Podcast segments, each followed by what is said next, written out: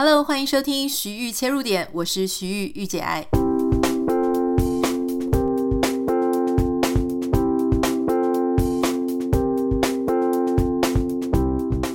Hello，欢迎你收听今天的节目。今天的节目一开始呢，要先跟大家分享一个呃有时间限制的团购了哈。我们目前九月的下旬呢，有两个团购。第一个团购你可能已经在脸书上面看到，就是我们正在揪团。呃，当时我觉得很害羞，但没有想到造成了一股大家抢购底裤的风潮。它是无痕底裤哈。我要讲就是说，之前我在台湾真的很难找到好穿的无痕的小裤子来，就内裤啦。那因为我总觉得很多说无痕内裤其实都有痕。那后来我在美国呢，因为我常去做瑜伽，那我都买那个 Lululemon 的。那就是那个很有名的 Line 的瑜伽裤，但那个就是很薄很贴，所以其实对无痕内裤的需求就更高。后来呢，我就发现，诶，有一些无痕内裤的品牌真的很不错。那如果大家买得到的呢，是 Softism。就是我们最近正在团购的这一款哈，呃，应该是三款啦。但是老实说，我觉得三款呢，它虽然说有一些些微的不一样，比方说有其中两款哈，就是三 D 的跟那个零点三 mm 的，它是有在屁股那边用热嘎做一个屁股的形状，所以它更不会卡。可是另外一款冰丝穿起来凉凉的，我觉得也非常舒服。三款它同样都是不会在你穿瑜伽裤的时候或是 leggings 的时候，完全都不会有痕迹，而且它非常舒服。最重要的事情是，我记得以前我在台湾的买过运动用品店的品牌的那种无痕内裤。那它这个底啊，就洗几次之后呢，它就会整个翻起来，就真的很糟糕。而且甚至比方说，有些人是习惯用护垫啊，或是一些什么卫生棉的，它就没有办法在那样子的底上面去附着。不过这一次我们团购这个 Softism 呢，它的这个。底是做的蛮好的，所以我其实真的是强烈推荐，因为我自己天天都穿，但我总觉得要跟大家分享这个内裤的事情有点尴尬啦。但是我想大家是真的很有需求，因为我们才开团没有几天呢，就已经破了几百张单哈，我就觉得很开心。呃，原来这个真的是一个刚性需求。另外，我们有开一个团，就是我自己也非常推荐的，是我们跟叶以兰的 Pico 再一次的合作，就是茶叶哦。我刚刚讲一下那个内裤的团，因为它是走新竹物流，所以它没有办法送到海外。可是这个茶叶团呢，它很好的地方就是它有送台湾之外，还有送海外。美国的朋友们，我想大家跟我一样，就是非常难、非常难买到好喝的台湾茶叶。那你知道，虽然说也有什么中国大陆的茶叶可以在美国买到，可是你从小如果习惯喝的是台湾茶，喜欢台湾茶的风味，你一定不要错过这一团哈，因为这一团它的价格也是非常的好。呃，那因为跟宜兰有认识的关系嘛，所以我们常常跟 Pico 做合作。这一次呢，我就主动跟他们讲说，我希望是两组茶，好，因为喜欢喝东方茶的人不一定喜欢喝西方茶，那反之亦然，所以我们就是有两组。一组是台湾在地的茶茶组哈，就是有白毫乌龙茶、蜜香红茶、鱼池台茶二十一号的鸿运红茶跟文山包种茶，好，就这四款并成一组哈。那我觉得价钱上也非常的优惠，呃，大约是市价，就他们售价的呃八五折以下，它大概是八四折八四折左右。什么中文讲的越来越差了。那另外一组呢是这个。呃，西方茶哈，如果你喜欢喝这种伯爵红茶啦哈的话，那你可以考虑这组西方茶。西方茶的茶组里面有伯爵红茶、锡兰的创始庄园哈卢勒康德拉的红茶，还有大吉岭的春斋红茶跟大吉岭的红茶茶包组。因为有些朋友们比较喜欢喝茶包嘛，所以在散茶之外呢，我们也并了一些茶包。那特别的事情是我们这一次的团购里面还有加价购可以买到日本白山陶器 Mayu 的呃白瓷茶壶，这个非常棒。这个我每天自己也都是用这一款在泡红茶跟泡茶叶，因为它自己本身在那个壶口的地方就有做一个呃，就是。跟那个瓷器是完全一体的那种绿茶叶的地方，所以就不用再放什么呃铁器啦，就就是有一些不是铁器的绿茶网，把它丢下去之后呢，当然也算是方便。可是我总觉得丢一个铁器下去，呃，不管是不锈钢的还是怎么样，我都觉得那个茶的味道会有点改变。所以，请大家真的是可以把握这一次我们的茶叶团购。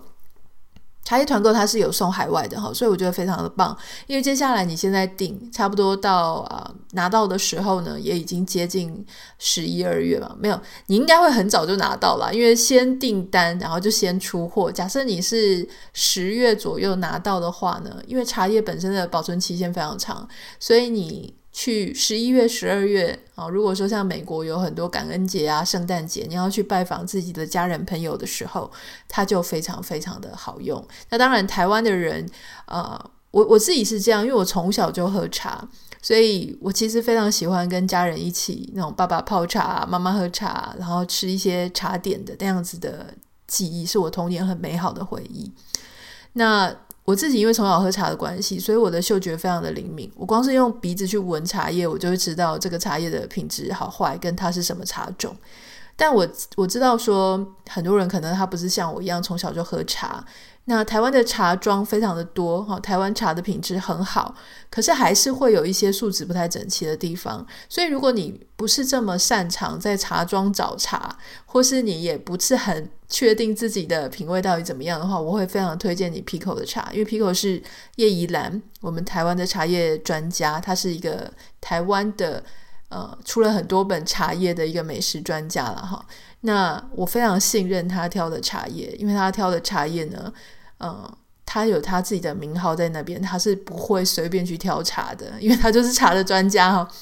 所以在这样子的价格跟有一个专家帮你挑茶，这个是我为什么当我不知道喝什么茶，或者我想要去尝试一下的时候，我一定会选 Pico 的茶。所以我们现在正在跟他们团购，不要错过这两团哦。好，接下来我们就要进一下今天我们要讨论的一些生活话题。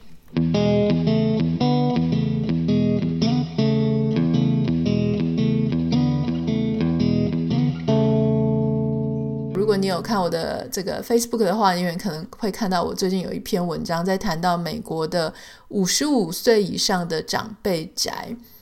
这个如果你还没有看到的话，你可以点开我的脸书粉丝团哈，你可以查 Miss Anita 御姐爱（括号徐玉）。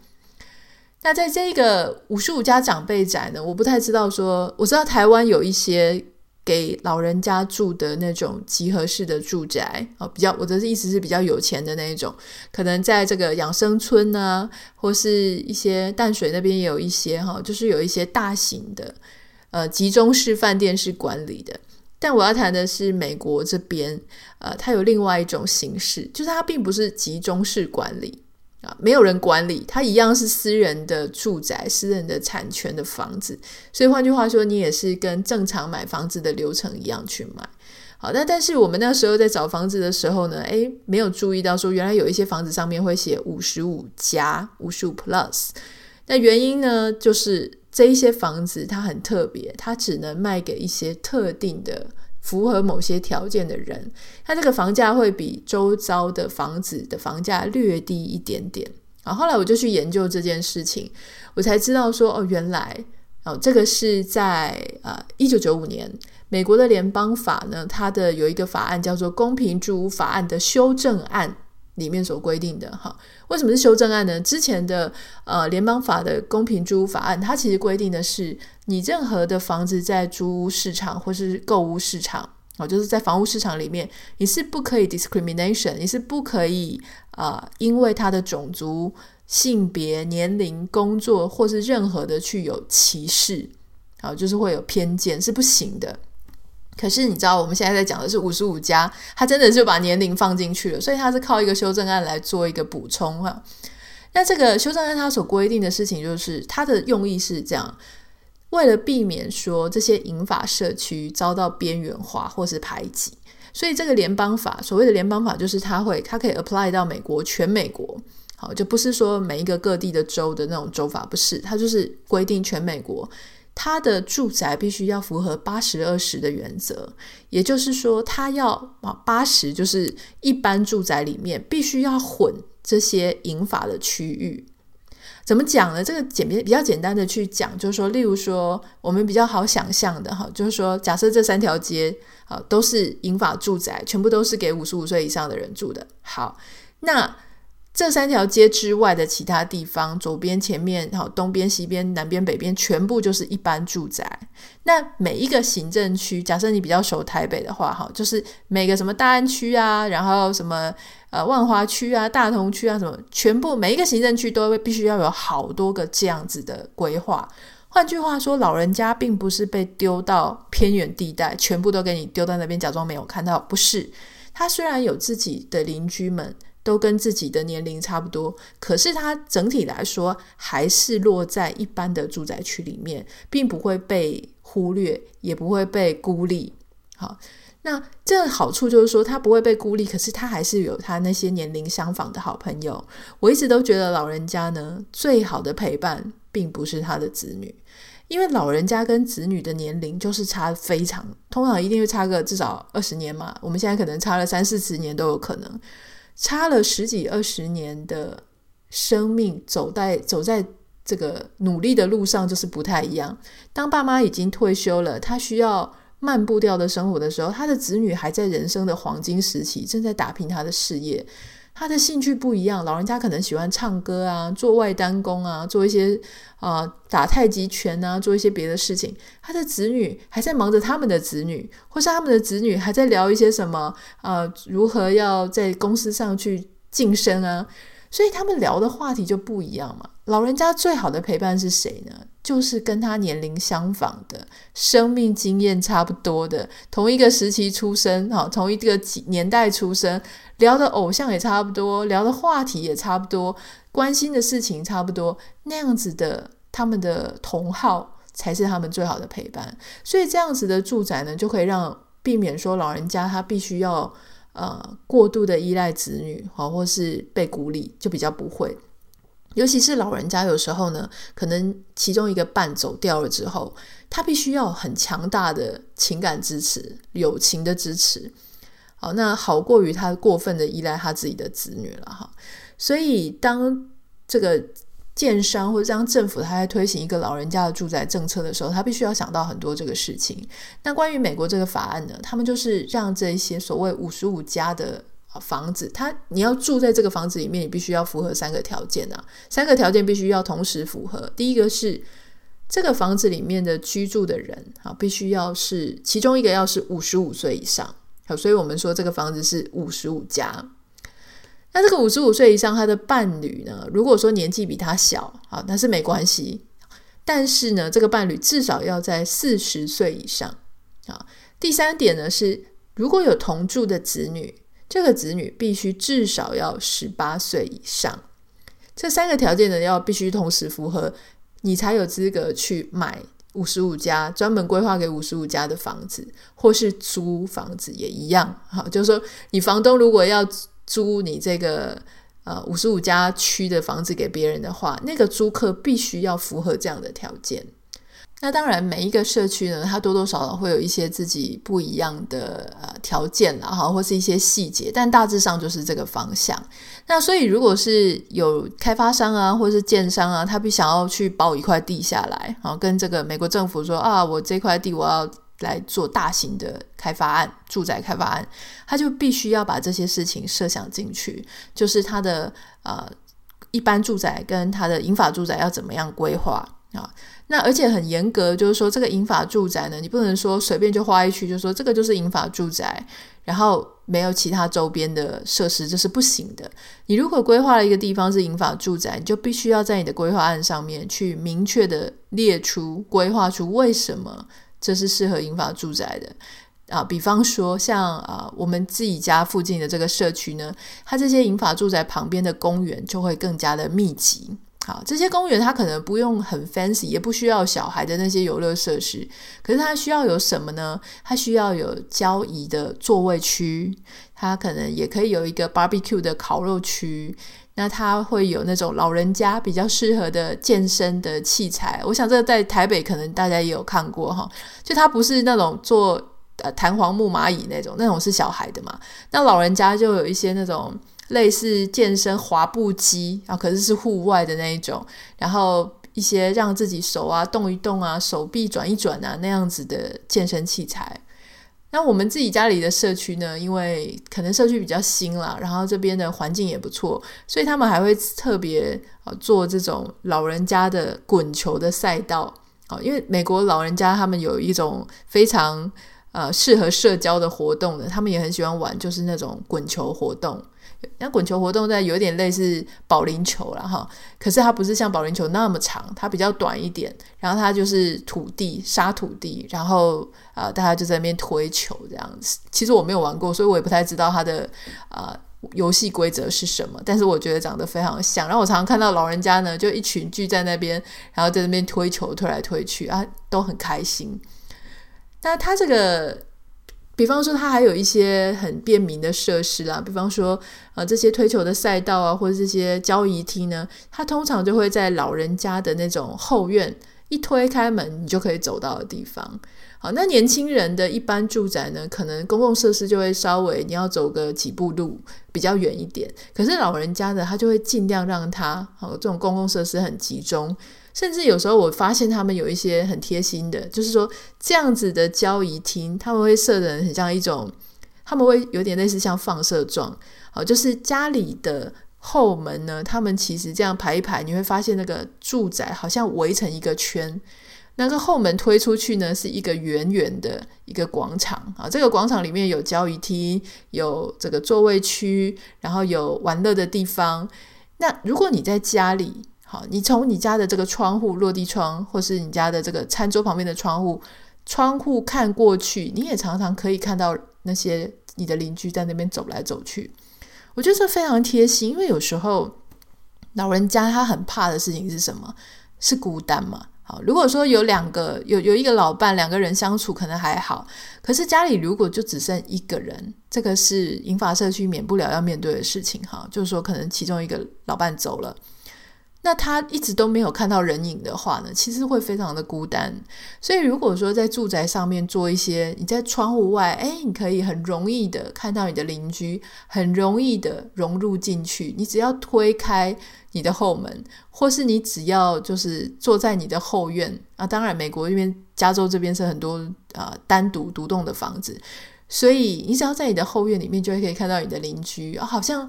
虽然你就算没有走出去，你也看到好像有人在走来走去，那种感觉就不会让老人家感觉那么孤单嘛，哈。所以我觉得，当我看到这个事情，然后去查他的法规的时候，我就觉得哇，很多时候我们在做引法的规划，哈，或者是政策的讨论的时候，其实很多事情可以做得非常的细致。像我觉得在亚洲，我们常常就会发现，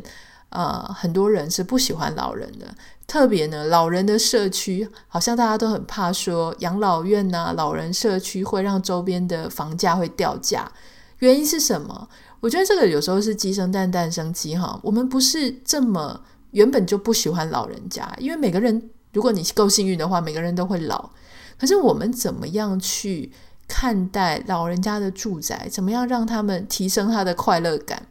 像我们自己现在这个社区呢，它这个老人家的那些设施，哦，都非常的漂亮。你甚至是年轻人，漂亮到会去，就就流连忘返在那边。它还是有很可爱的小灯泡啊，它的阳伞也是米色的啊，就不是那种五颜六色、花花绿绿，或者看起来很丑，不是那种廉价的东西啊。那。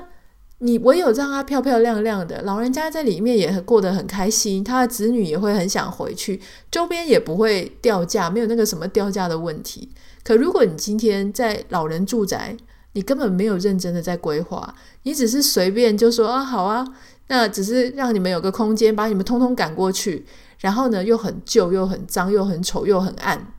然后老人家在那里过得也不开心嘛，好，好像。感觉就是只要你离医院近，好像就没事了，这样是不行的。哈，这样子我觉得，嗯，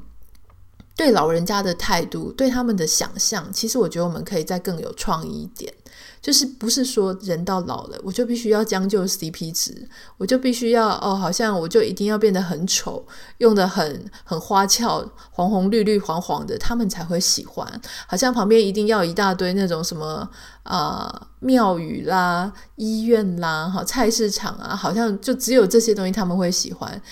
我觉得台湾它现在面临一个跟其他各国都一样的非常严重的问题，就是人口老龄化哈。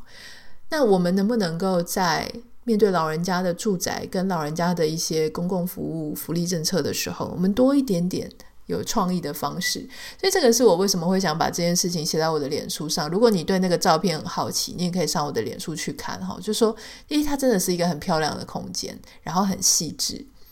那当然，很多人可能就也会酸啦，就说：“哎呀，你们那边房价多少啊？台湾房价多少啊？”诶，我想跟各位讲，你真的住过台湾的话，你是不会被美国房价吓到的，因为我们真的没有比台湾便宜或比台湾贵到哪里去哈。我觉得差不多啦，尤其是这这一两年，就是房价就是涨得还蛮凶的。我觉得最重要的其实也不是钱的问题哈，每个事情如果都往前想呢，那其实就会阻碍很多的创意跟想象。那对于老人家怎么样能够获得幸福快乐？我觉得这个开始变成我最近开始在思考的事情，可能也是因为我们离这个呃，你看五十五加，其实五十五加不远诶。我自己看我我先生，我现在已经五十岁了嘛，那我就想说，诶，我们离五十五加其实距离也不远喽，而且我已经符合那个伴侣要四十岁以上的条件了。所以你想想看啊，也许你现在三十几岁，但如果你跟我一样已经四十几岁的话啊，四十四十几的话。我们现在为老人家多想一点，其实他同时就是为我们自己在铺我们未来能够过什么样的生活，被怎么样的对待。我记得那个时候，我人在呃挪威旅行，就是居游的时候，我就听到当地人在讲，就说他们自己的环境哈，很很欢迎那种养老院在他们的旁边。我说怎么会呢？我们大部分很多亚洲的。